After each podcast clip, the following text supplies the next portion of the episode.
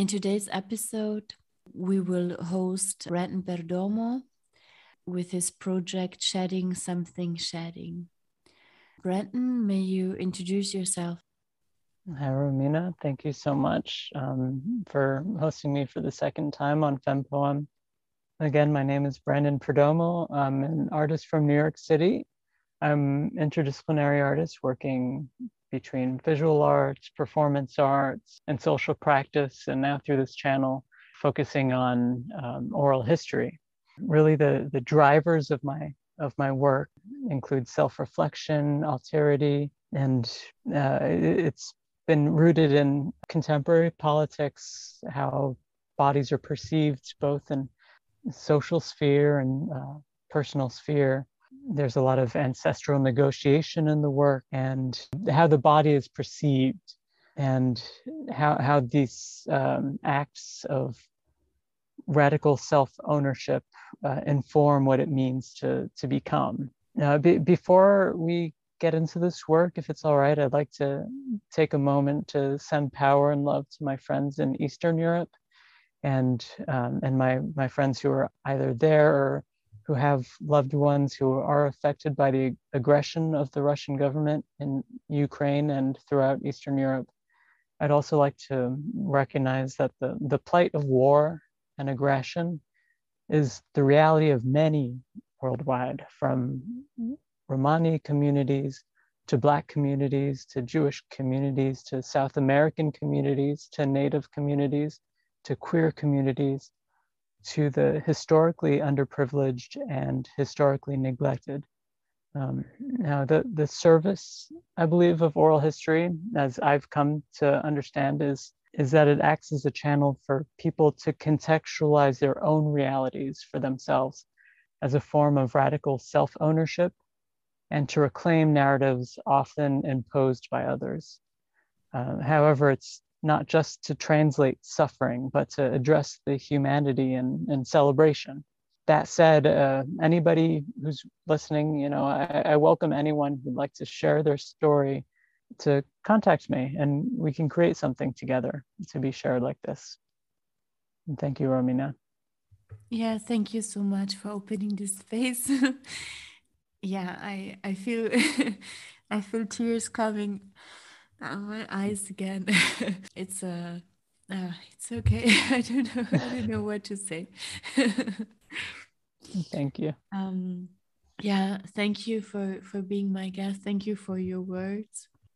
You know, in, in the space that you create, it, it, I, I've been listening to your program for for quite a while. And I, I told you I, I would listen to your program when when I'm cooking in the kitchen downstairs and uh, and it's it's really a, a gift to be able to to collaborate with the space and share with you and and anybody who'd who'd uh, you know would would be joining in uh, through, throughout the cyberspace here it's hard to to come from yeah this this topic of of ukraine what what you just mentioned to mm. to this show now we just um stay in in conversation you know and that's mm-hmm. i think that's that's good. And of course um what i love about your work and about your being is that you're also a very political person and activist. And i think that this is also the time you know to to really help actively help together worldwide. And yeah and i'm just very happy to to talk with you today yeah. I, have been i've been thinking about that about uh, the roles that we play in this you know in this very i'd say you know both powerful both delicate uh, time um, you know that there are there are people who are much more warrior like than i am but i think uh, you know we all work with in the means that we have um, to work. We, we all work with what we have, and uh, it's it's never just the effort of. You know, by my way of thinking, it's more the efforts of collective than than individuals but then again the individuals make the collective so we're all we all have our place in this time i yeah. think so the um, project that we present today is called uh, shedding something shedding. Can you talk shortly about your work and mm. content? Mm-hmm. um, so th- this is coming straight from my site. Just it's it's easier since it's right here in front of me. Um, shedding something shedding is a space where practice meets testimony as independent artists share their stories of becoming in a reimagining of salon style gathering in a digital space. Now, for context, a little footnote here. Um, uh, I put this body of work together, um, uh, obviously uh, collaborated with, with my narrators um, in a time where we couldn't come together because of COVID. Uh, and instead of putting together, you know, a, a grand style salon with with these narrators and, and their artwork, I, I did what I could to kind of translate that feeling into a into a web page. And then there were listening sessions and times where we could have discussions. But this is this was the home of where where these pieces accumulated. So then I'll go on and talk about the content and considerations. Um, this community driven work was conceived in New York City as the COVID 19 pandemic had both arrived and driven the city to its closure in March of 2020. Now, um, and this is a little bit dated, but I wrote, now at the time of its first anniversary, independent artists rally and organize to share their truth advocate and uplift one another, and share visions for sustainable, equitable balance in the cultural sector, all while global social solidarity movements call for land back, fights for social, professional, and economic equity. Exploring both creative process and the embodied experience that informs their practices. This project aims to encourage curiosity and reclamation of narrative power to communities, both often unheard and negotiated as, quote, other. Themes explored in this work include ancestry, prejudice and discrimination, sex, queer stories, that is LGBTQ plus community stories, anger, violence, trauma, community organizing and advocacy, prejudice and racism, fear, longing, love, solidarity, experience of being in a body, and of course, art and creation.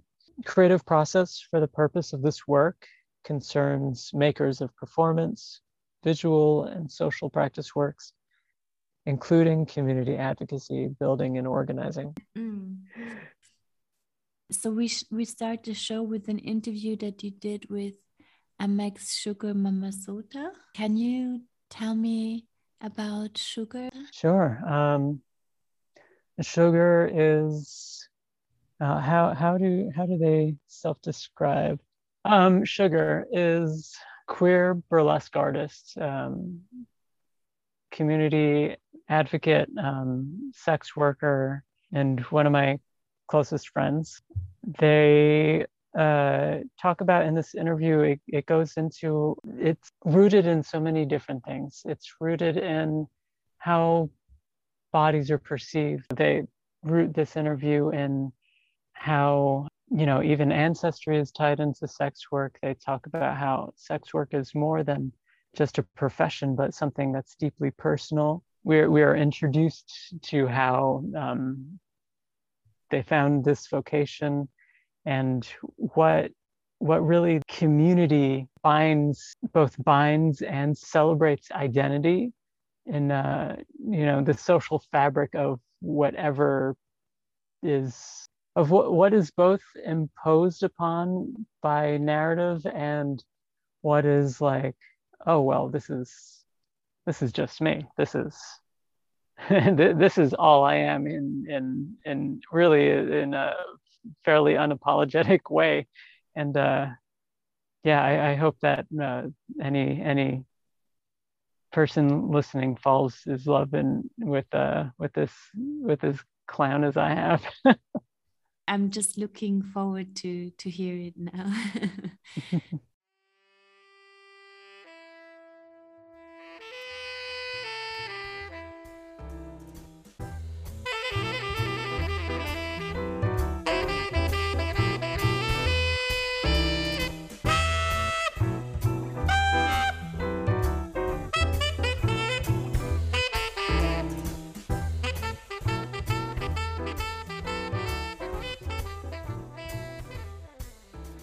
you're surrounded by a, a wonderful set piece. It looks like uh, the set piece is my room. um, it's a bunch of uh, bouquets of cotton uh, flower. Well, these aren't the flowers. They, they're just cotton bulbs. This is like after the flower and like whatever. So I guess these are exploded seed pods. But either way, I bought like six bouquets of them last year, and I'll probably buy six more. So I have a full cotton wall. Was it for a for a set? Was it for a gig? No, it's just for me. I'm just country and I miss the South.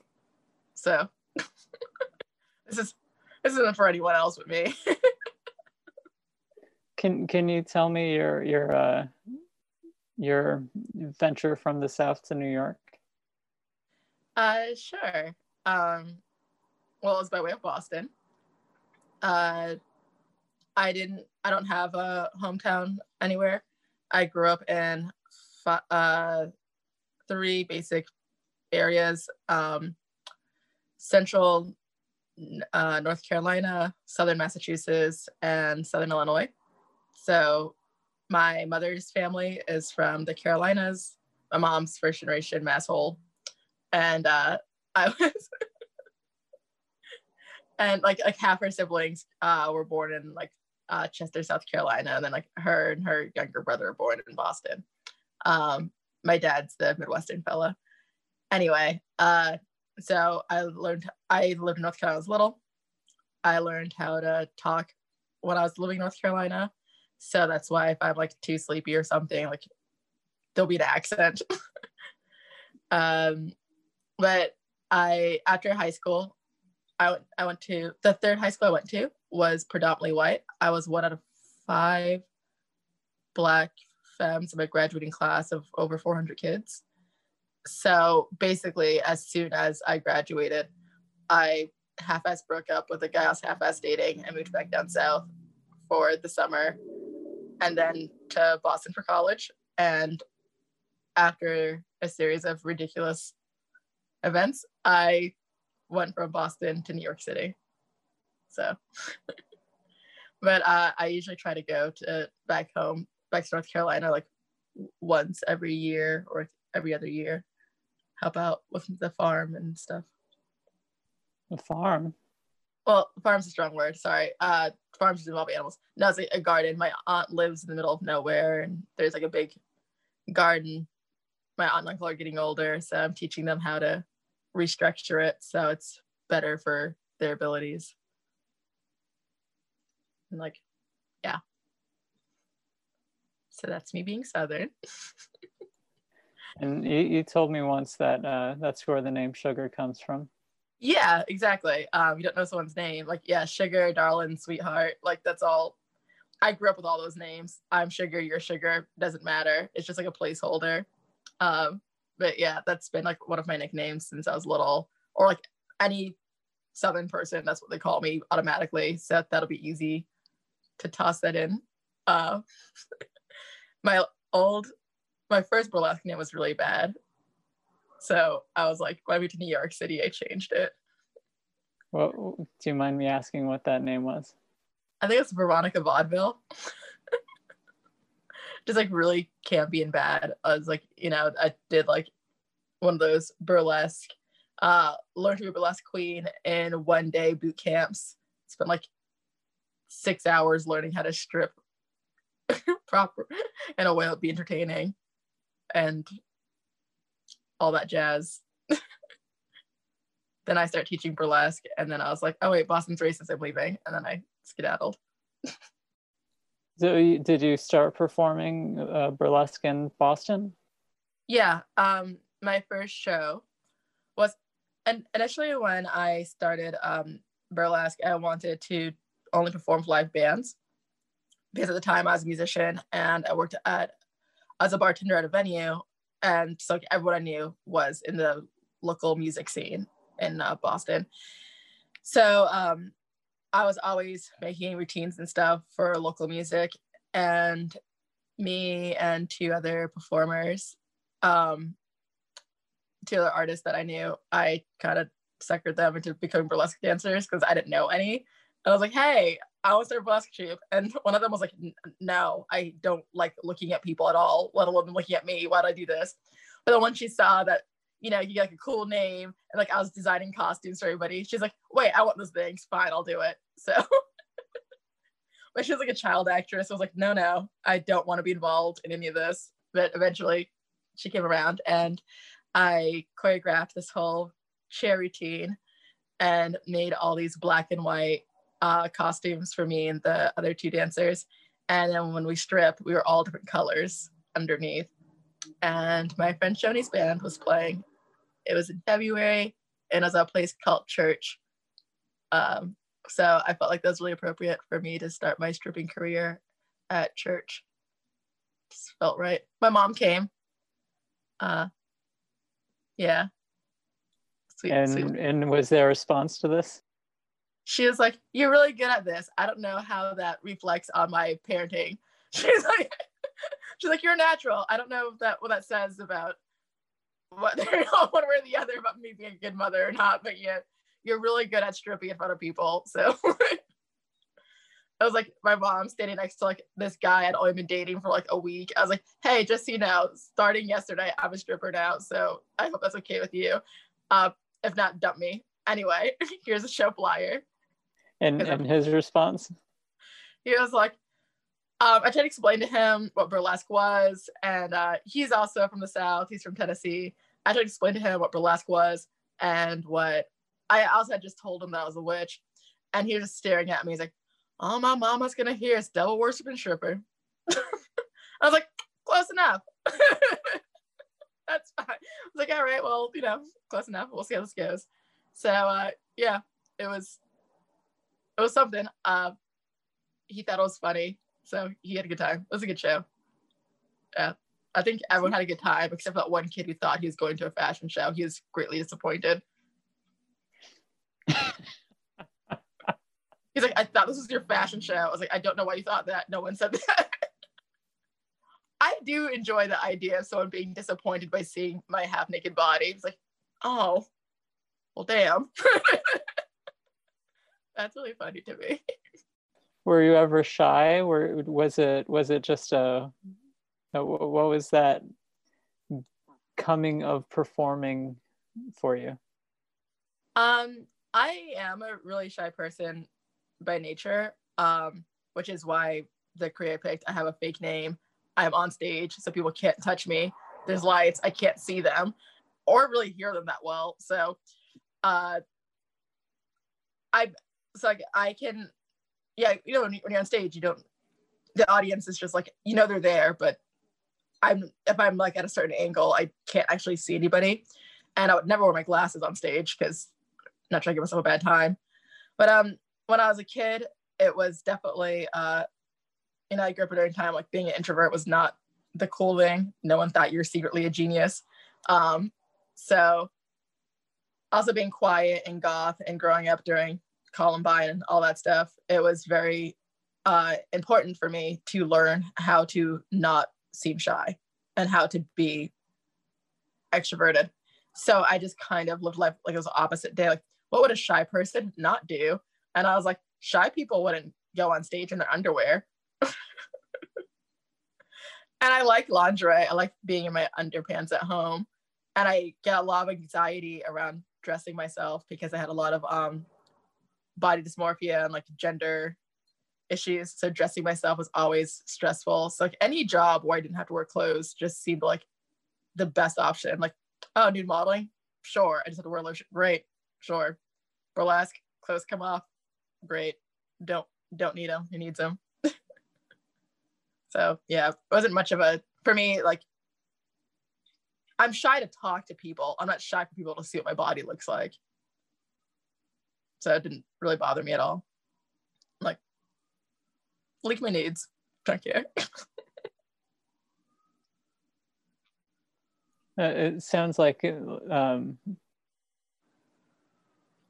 like bur- burlesque helped to channel aspects of your life in, in a certain way. Is that true? Yeah. Um, I I was uh, not. Yeah, for me, like when I first understood what burlesque was, I think like I didn't understand how to be like how to be a woman. Like gender roles were very confusing for me growing up.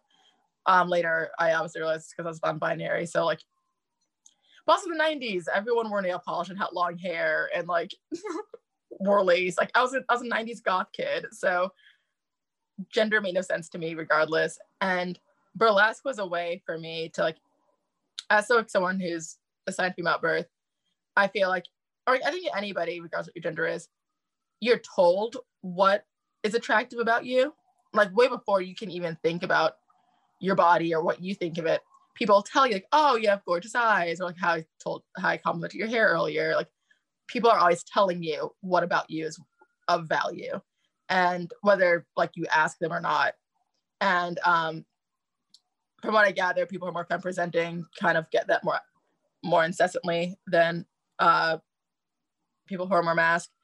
But I was just kind of uh, I was sick of other people defining me, and then I was sick of other people defining what about me was of value and what I needed to do with that. Um, I was a model when I was little, when I was like from 10 to 15 or something. Um, and living a life where you can never develop an opinion of yourself um, because someone, because everyone else's are so loud, uh, was incredibly stressful. So when I saw a burlesque performer for the first time, which was like on Halloween at a Dresden Doll show, and it was a Little Red Riding Hood act, and this was actually called uh, uh, grotesque burlesque. is burlesque with teeth, like not LED strip, but like an arm comes off or something like that.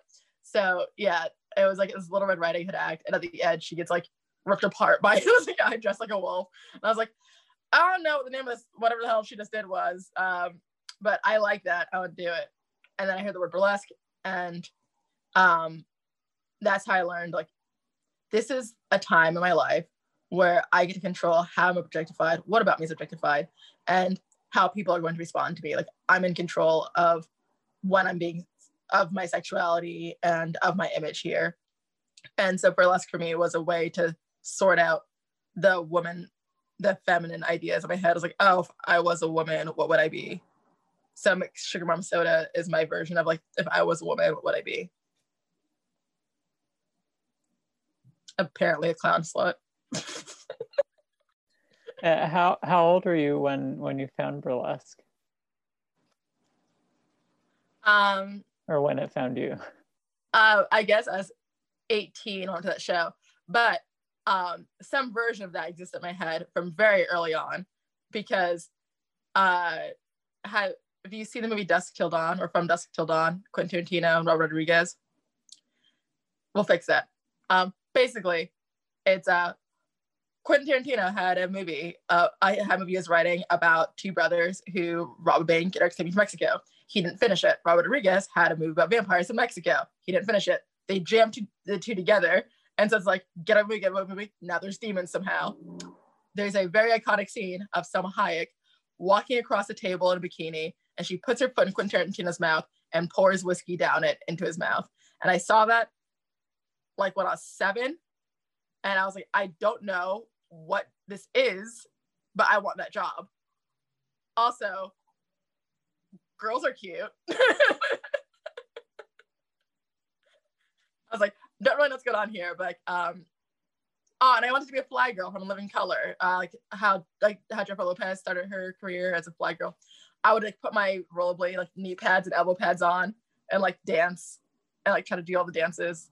Um, to the opening of the of In Living Color. So I was like six or seven when I first realized I wanted to do something in being scantily clad, dancing around. And then I discovered burlesque when I was 18.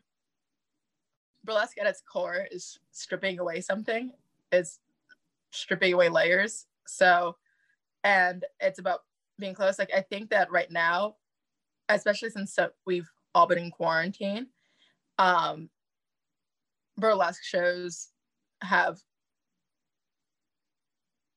I think that since we've been quarantined, people have been touch starved. People have like people are touch starved and um they're missing community and all that stuff. So like if just going for a walk at a park is like a big deal, seeing someone covered in glitter with like streamers shooting off their nipples it's like a massive it's I feel like there's like a bigger divide between that kind of glitz and glam and like where we are now. Um but I've like adapted it uh, because I think it's still important to do shows. Also, since for me, the biggest the biggest barrier with performing is I don't particularly like to be around strangers. Um, I don't know if like you've noticed when you come to my shows, I always have like a handler. As soon as I'm off stage, I go directly to a specific person who I've already negotiated. So I go directly to a specific person who takes me somewhere where I'm not really engaging with people who I don't know. Um, I do not for me, what I get up performing isn't. I don't need to hear the. I don't need to have the energy of the audience. I'm trying. I I want to present work to them. I want them to get something out of it. Like I don't need the validation part of it. And when you're performing in person and naked, um, that validation quickly leads to a level of false familiarity, which leads to people thinking it's okay to like touch you and like touch your hair, touch your earrings, or touch, pull on your pasties. Um, so I, even though I love performing, I've been doing it for years. Uh, that was a huge barrier every time I was getting ready to go to a show, having so much to prepare to deal with the variables of strangers. Um, now that's taken away, I feel like I can be closer to them because I don't have there's like no risk of me being in danger. So I can be as close and as familiar as I want to and show more because it's safer for me to do so. Um, so that's also like I got into virtual stripping um, because I've always wanted to be a stripper, but like I don't have a fantastic temper. and if I get called chocolate and someone like tries to grab my thong, they will have a black eye. So I'm like, it wouldn't work out well. Like I don't have the temperament to do it in person. um, so I just so like with these virtual shows, it's been really great way for me to connect with people in a closer and more intimate way without uh without as much fear or concern. So that's what burlesque is for me these days. You know, it's it's always amazing to me how much you put yourself in in your work and you do you do so much and um, from like you know fabrication to to thoughtful even camera work with with the the online um, stuff going on. Um, is there is there anything you're wearing now that you did you did you make your sweater? No. Uh, the funny thing is, you like, wouldn't surprise me if you're like, oh, this whole thing. Uh no. Um, the funny thing is like, all right, so I made this. this is like the, this uh, this is my summer blanket. So I've been knitting a lot. Uh, because I, I'm always knitting. If I wear the sweater, people think that I made this sweater, but I didn't. This is um, a gift from my ex girlfriend, and I it's comfortable, so I, I kept it. it's actually got a huge burn on the back of the shoulder. I don't, I don't know if you can see it, but yeah, it's got a huge burn on it from uh, a show that I did at Bizarre Bar before they closed. Someone threw my sweater on top of a light bulb um, at a cabaret show, and I came downstairs to like grab some lipstick, and I was like, "What smells like? Oh dear!" And then I was like, but it was like smoking and burning. Uh, so Bizarre Bar almost caught on fire due to this this weird sweater. Um, but let's see here. I have my waist beads on that I made. I have jewelry that I made. Um, this is all like religious stuff, but I have jewelry that I made. Um, this necklace is from my great grandmother Trinidad.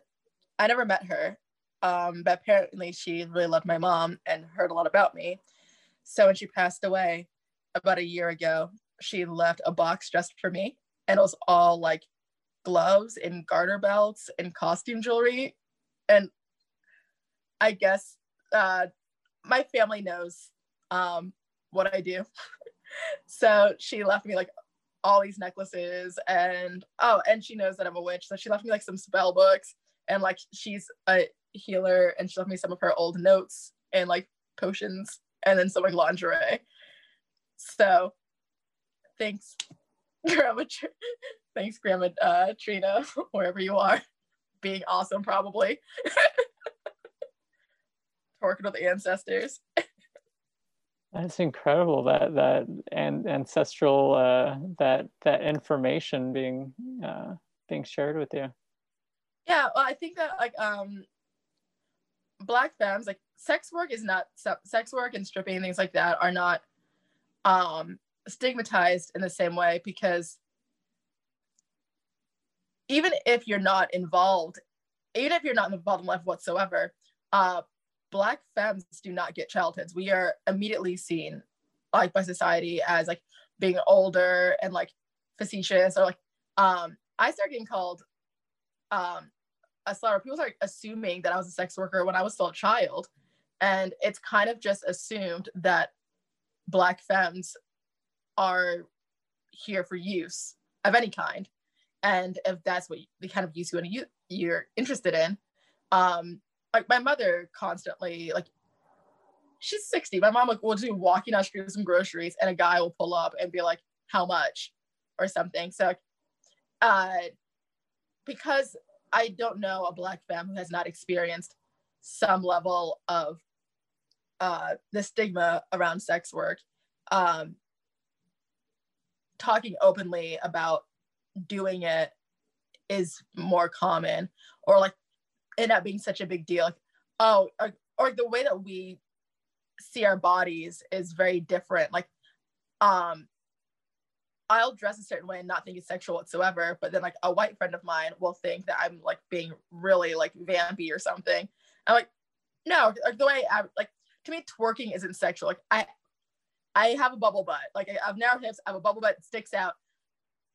I'm okay with it. If you're not, don't look. Like like it to me, it's like funny or it's fun to do. I'm not like trying to give boners over here.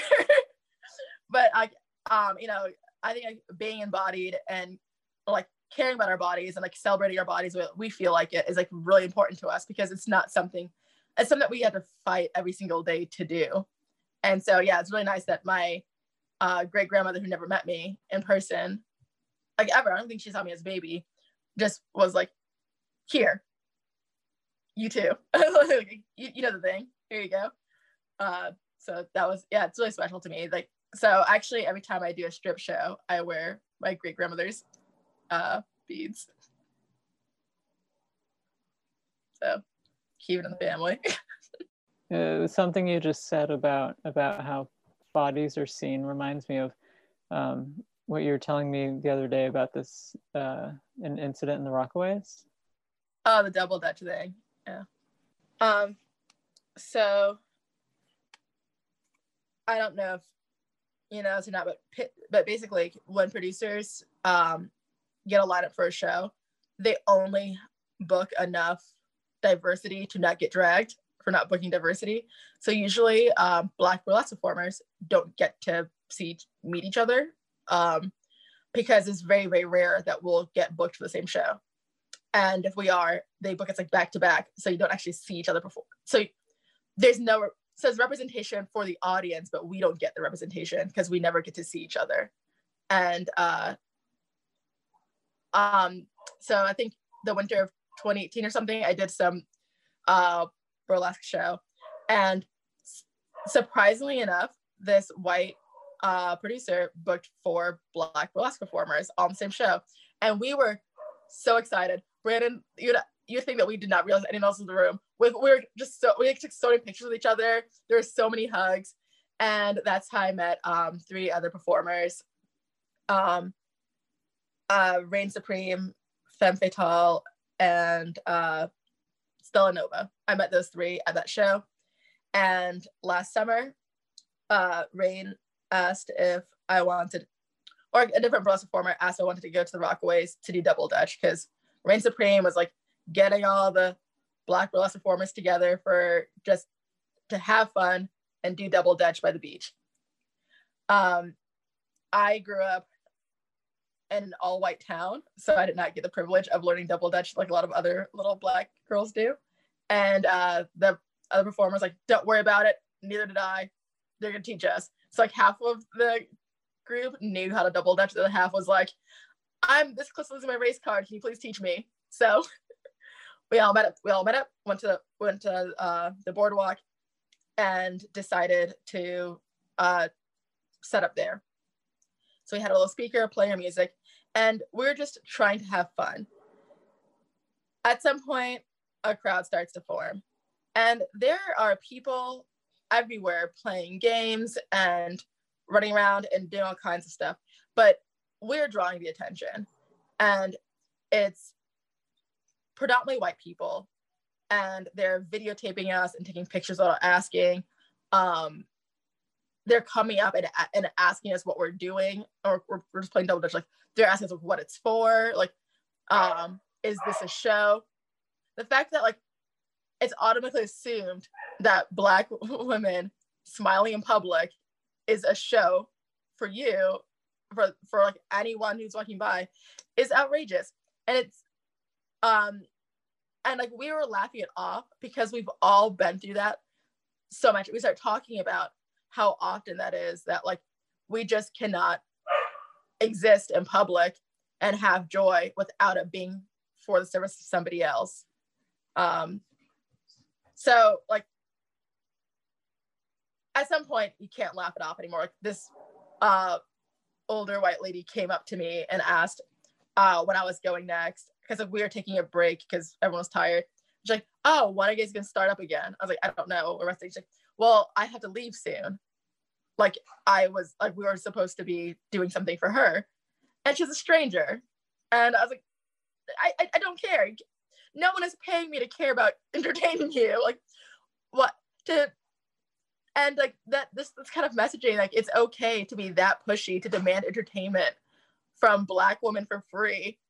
Like like i don't know what's going on but it's obviously for me and now i get to make demands and now i get to record this for whatever i want to do without asking any questions or anything. Like that's i cannot imagine having that kind of confidence perhaps with like the assistance of hard drugs but like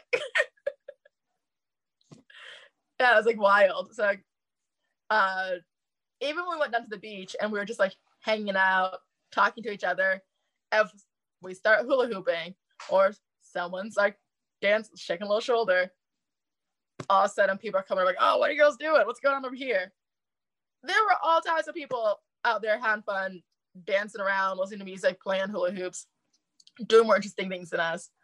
Um, I I didn't tell you, I'm so happy like they did not realize that the people they were harassing were all showgirls, um, because that that just made it so much worse.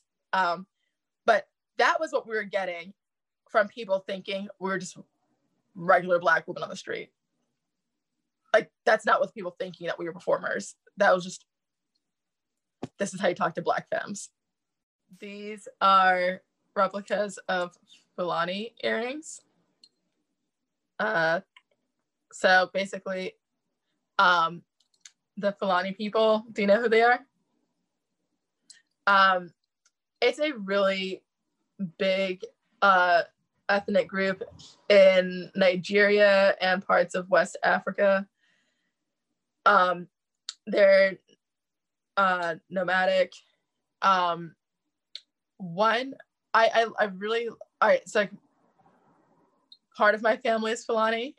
And I think because that tribe is really nice to look at, they, they're really like, they're really attractive people and they make lots of really interesting jewelry. So as far as like African tribes, they get ripped off a lot. The Fulani are one of them.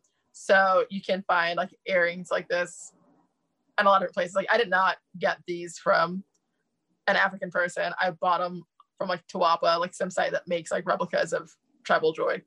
Um, but yeah, uh, the past three years, I've been spending a lot of time working on finding out my ancestry and who my people were before slavery. And um, luckily, my fa- my grandfather on my mother's side has a last name that is really unique and easy to track. And uh, his family is Nigerian by way of Gullah people in uh, the Carolinas. So I got um, these earrings are actually kind of funny because like I saw them on the website and I really liked them, but they're like $230. Like they're not cheap.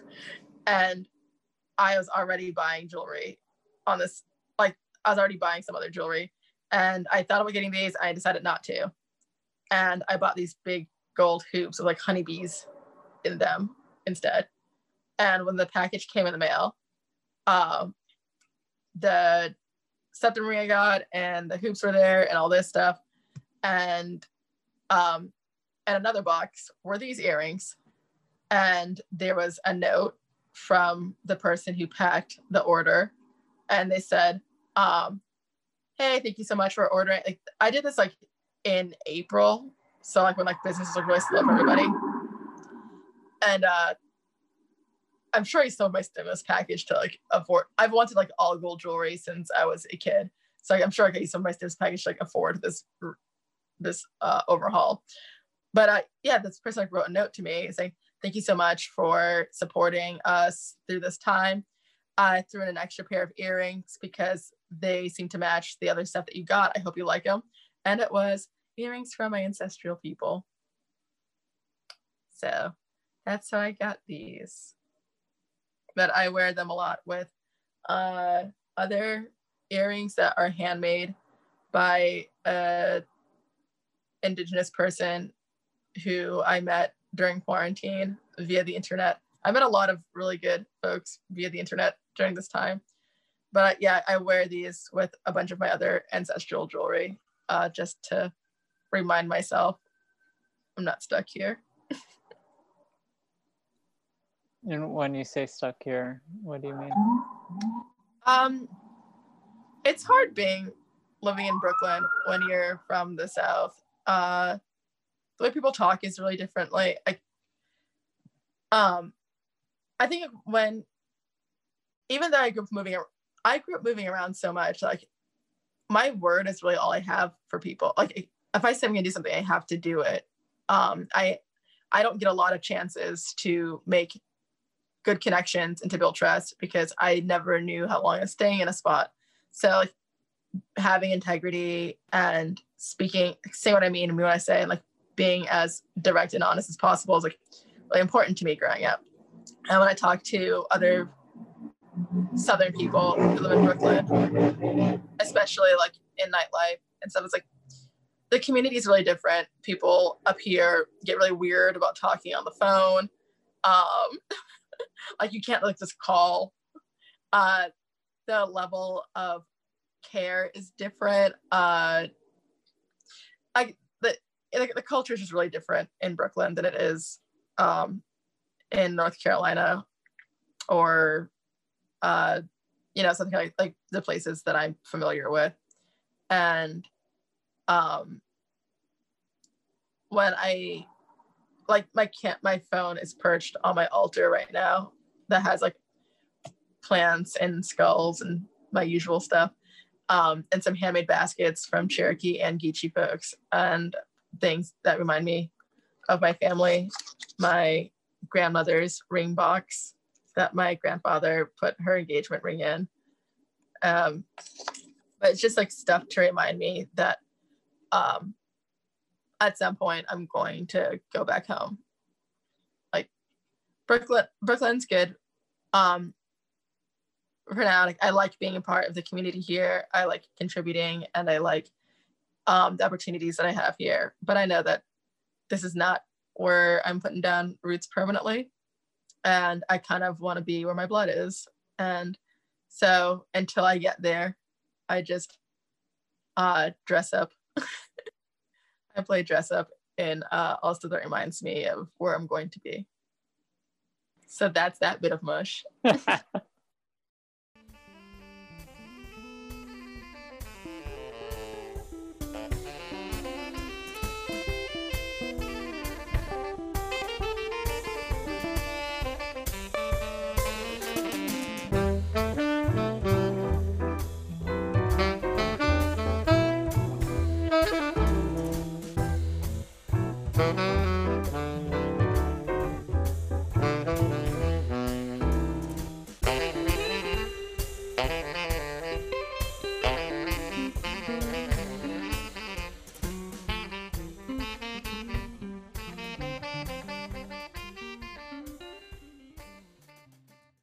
Can you shortly introduce also Sara? Sure. Yeah. Sara Meghdari uh, is a multimedia artist. We met at a um, at a party actually, and one of the pieces that we discuss, um, one of her creative works uh, was being featured at this party on a projector, and we we talk about that. It was projected on a wall, and um, it was Sara wearing uh, rusari, which is um, the Farsi word for uh, hijab, and um, and that that was a perfect jumping off point for for conversation of her relationship to the hijab. She she is Iranian American, and there's discussion of that that you know what what that mixed identity means in uh, in the context of being just existing in, in this in this world, especially in the United States. What uh, identity with the hijab is for her, what um, how how her experience has fed into her creative work, and how her experience has informed her work and what her work has done in providing a platform for discussion, for conversation. Uh, and that is also through uh, through different projects, um, in particular the ones discussed in the piece. And that's all I got.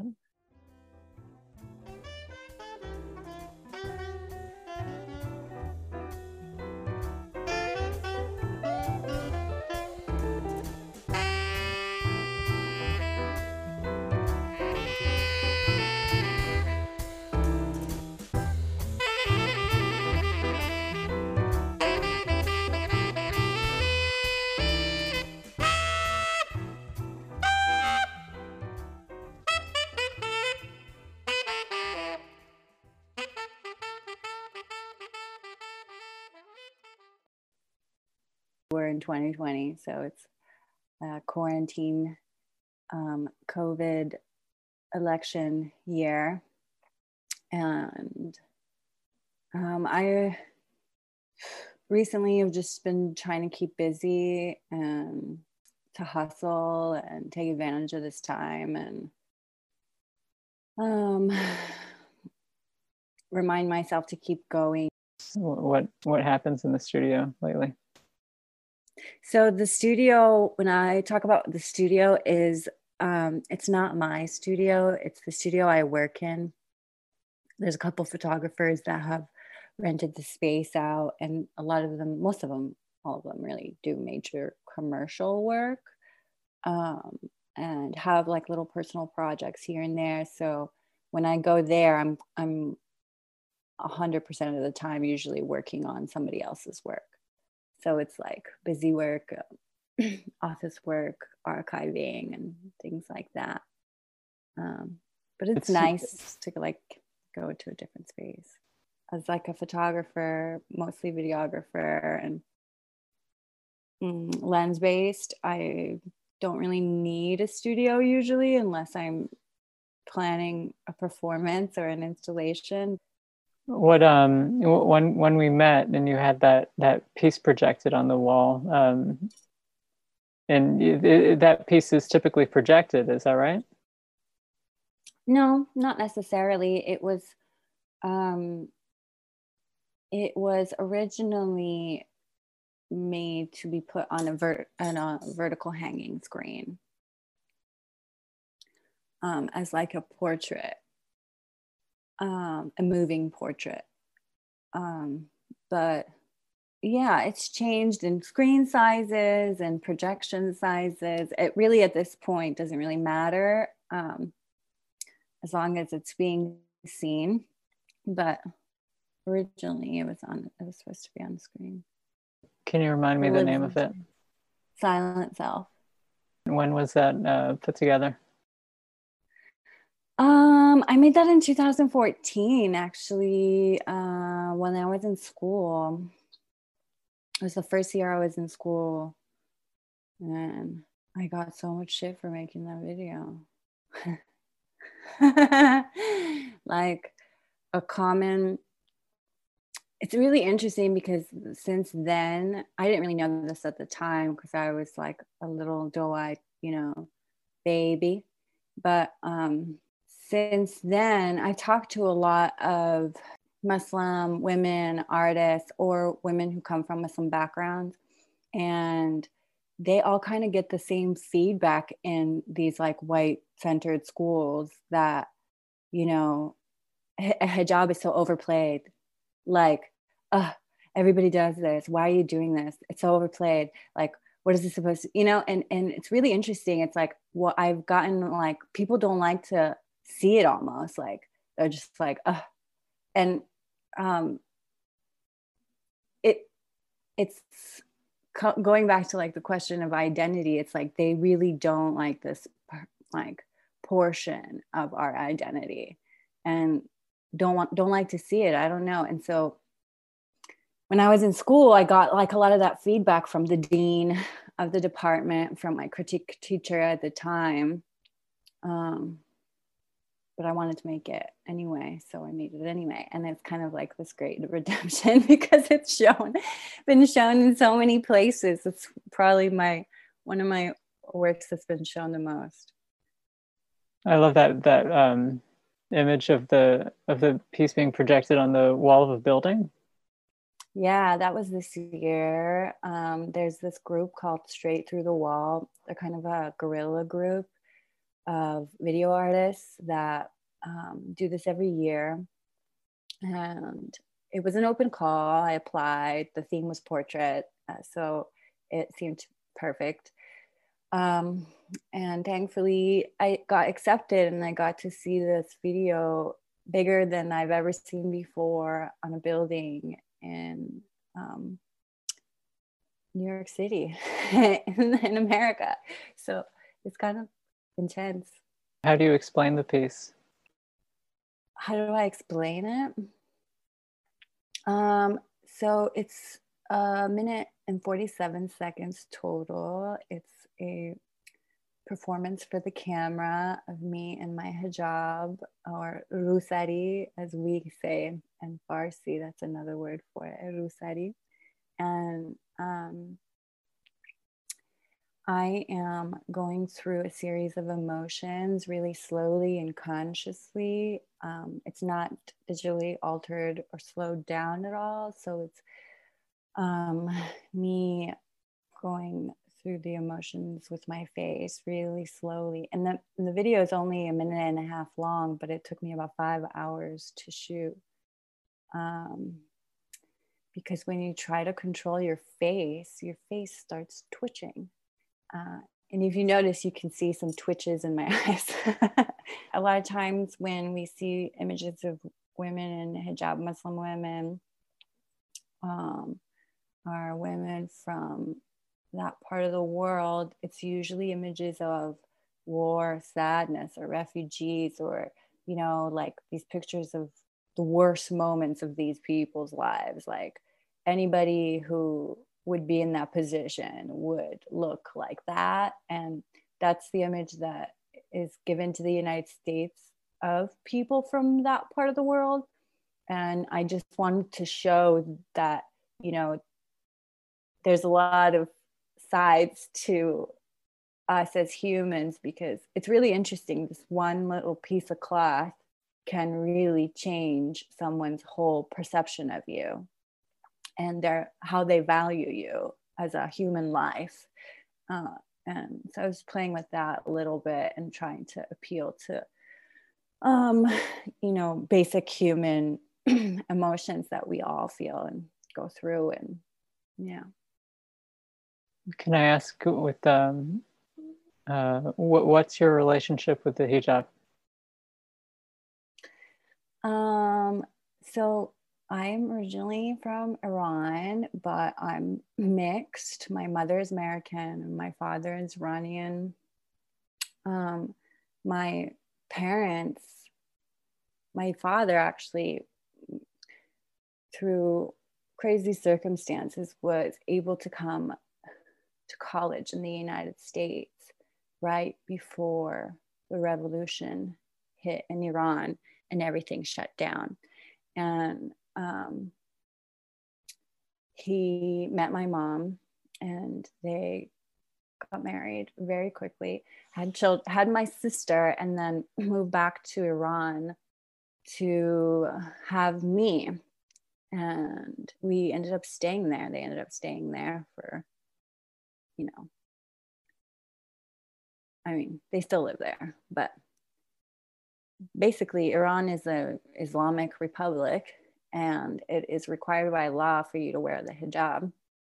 If you're a woman, technically it's from the age of puberty, and that's observed as nine years old for women in Iran.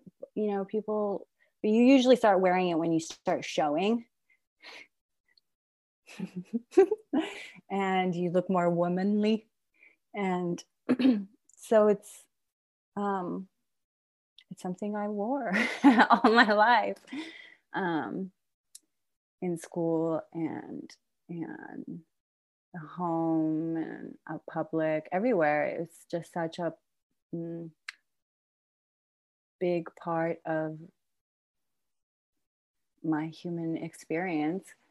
Um, and I come from a really, really religious family, very traditional family an uneducated family that relied on tradition and religion. Um, and it was always a part of our home. Uh, there's inside cover, there's inside hijabs and outside hijabs. And like we were a household that we always wore inside hijabs. And um, I don't know, it's just like, you know, my relationship to my shirt. It's just something, you know, it's always there. There should always be a choice for sure. um, but now I have, you know, I have a, a ton of hijabs, scarves, a ton from, you know, my years of life and as a girl, um, especially especially right before I moved to the US when things were opening up a little bit in Iran. Uh, like growing up, we weren't necessarily allowed to wear colors, bright colors. But at the end there, you, you could wear any. Um, but I have so many hijabs. I have like, I could have a whole closet dedicated to them. And when I see them now, they make me happy and they give me like this feeling of nostalgia and like history and um, independence. Are you the only artist in your family?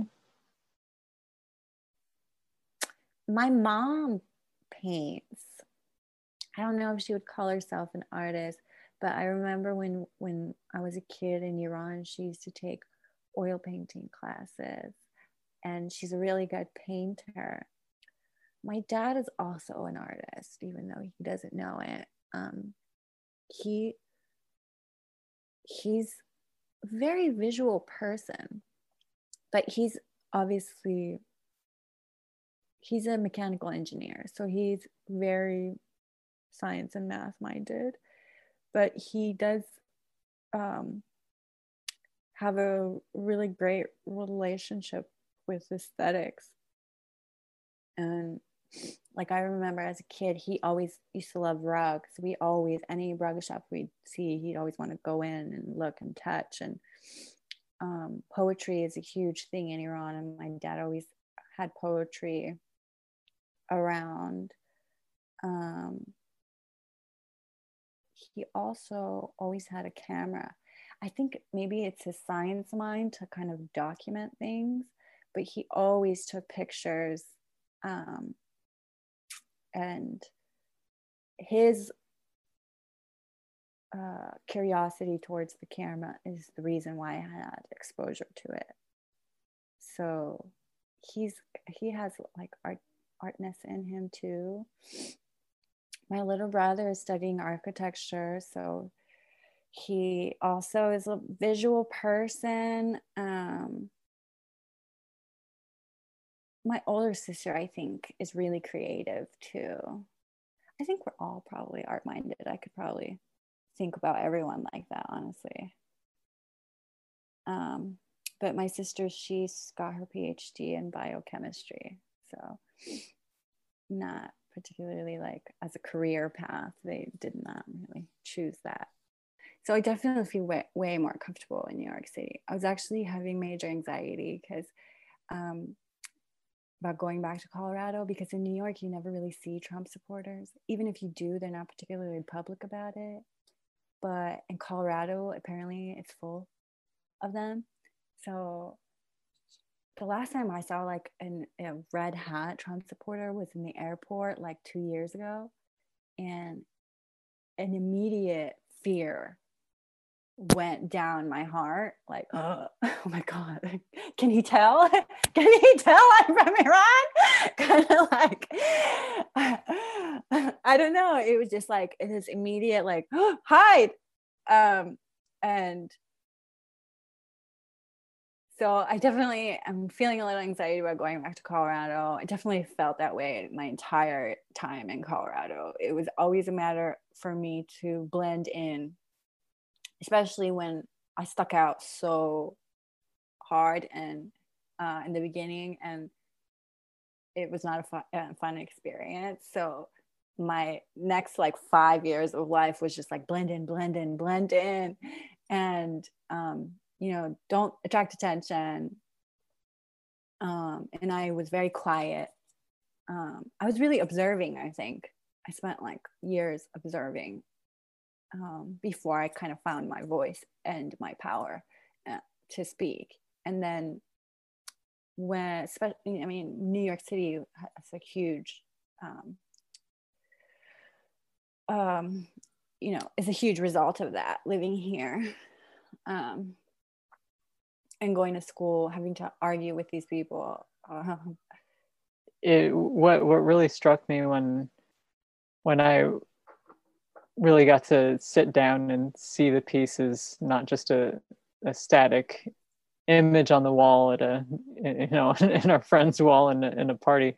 Um, it was it, it placed me or it it invited me and then kind of like placed me in this place of reflection. It's just like watch and understand and and feel.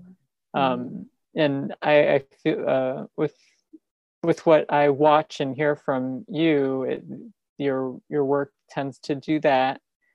Mm-hmm. Um, Thank you. And I, I, was thinking about when you were talking about this um, conversation archive that you were facilitating between mm-hmm. people. Mm-hmm. Can you can you talk about that? Uh, that piece is called Third Space. Excuse me, and it was my thesis project in school and um, it ended up being an kind of an archival app of conversations between Iranians living in Iran and Americans living in America.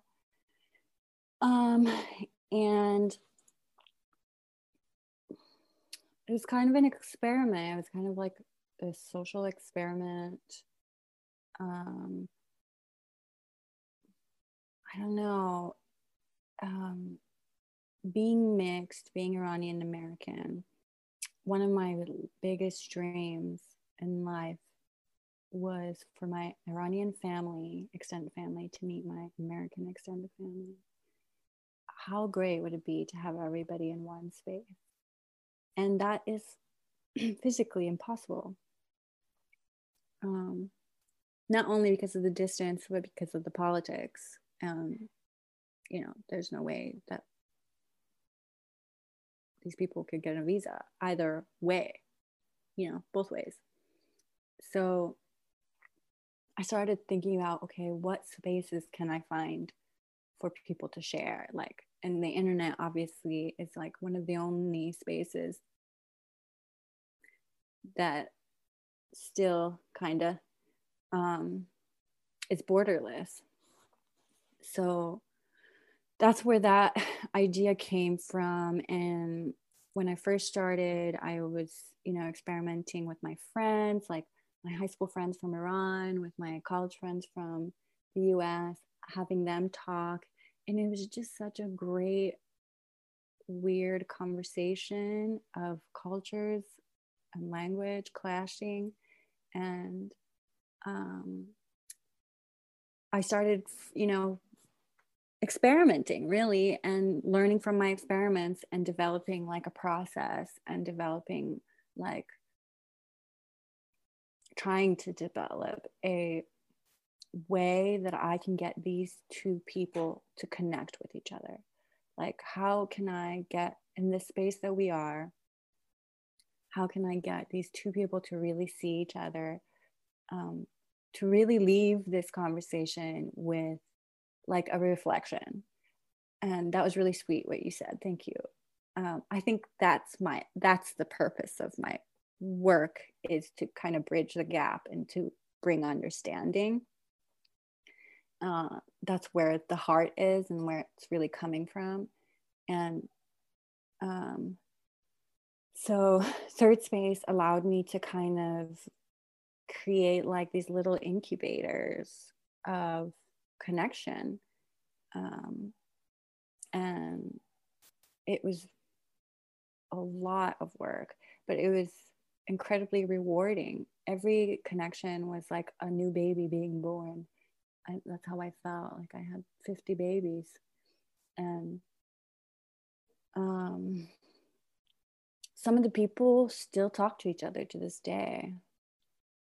Uh, so I don't know. It was a really great experiment. It's kind of li- lives in this historical space right now in terms of idea and one day I would like to maybe try to reach out and get people to have the same people to have another conversation, like maybe like 10 years down the road or something.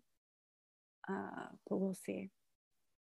if um if you can go back in any time of your I don't know, childhood or creative process or voice finding process, if if you could give yourself advice that you wish you had or would like just would like to as a as a note is there is there anything?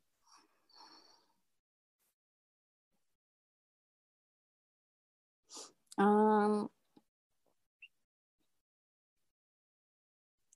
um the feeling of hopelessness does not last it's probably would have would would have been something i would like to have heard when I was younger. Yeah. It's it's not forever. So just make out make it out of it. you know, just be patient.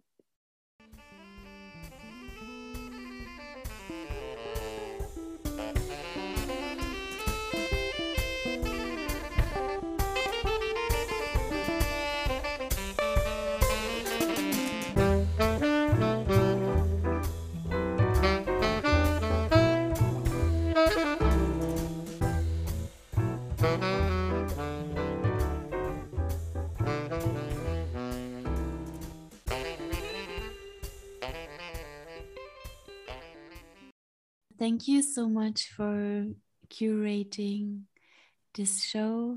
And thank you so much for presenting the interviews that you did during the last years and and to share this platform. Yeah, I, I, I just I just sent you a lot of gratitude and warmth to New York and I hope that you have a good evening. Thank you so much.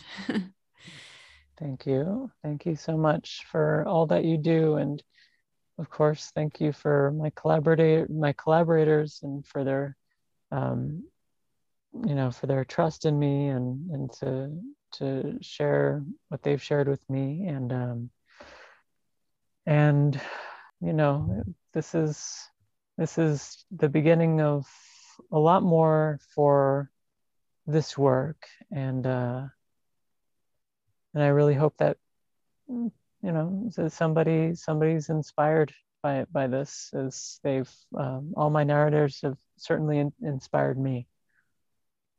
Yes, yeah, I'm very uh, inspired too, and thank thank you so much to Sara Meghdari and Sugar Mamasota.